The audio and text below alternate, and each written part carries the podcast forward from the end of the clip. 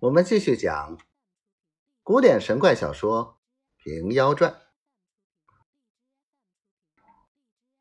别的鸡卵都变作空壳，做一堆堆着。朱大伯慌了，便去报与住持知道。慈长老听说，吃了一惊，跑去看时，连呼：“作怪，作怪！是老僧连累你，这窝鹅卵。”都没用了，等明年荞麦熟时，把几斗赔你吧。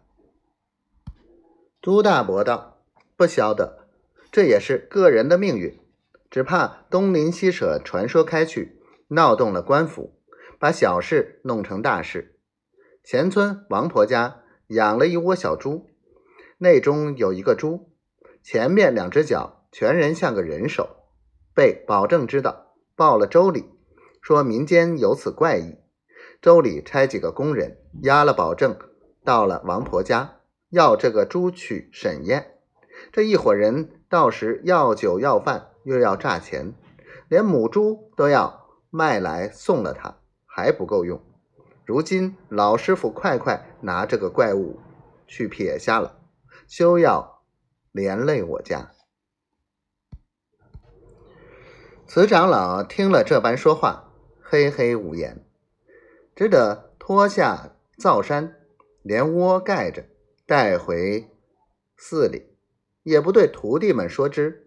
竟到后面菜园中，拿起锄儿，锄开墙角头一搭地，就把鸡科做了小孩子的棺木，深深的埋了。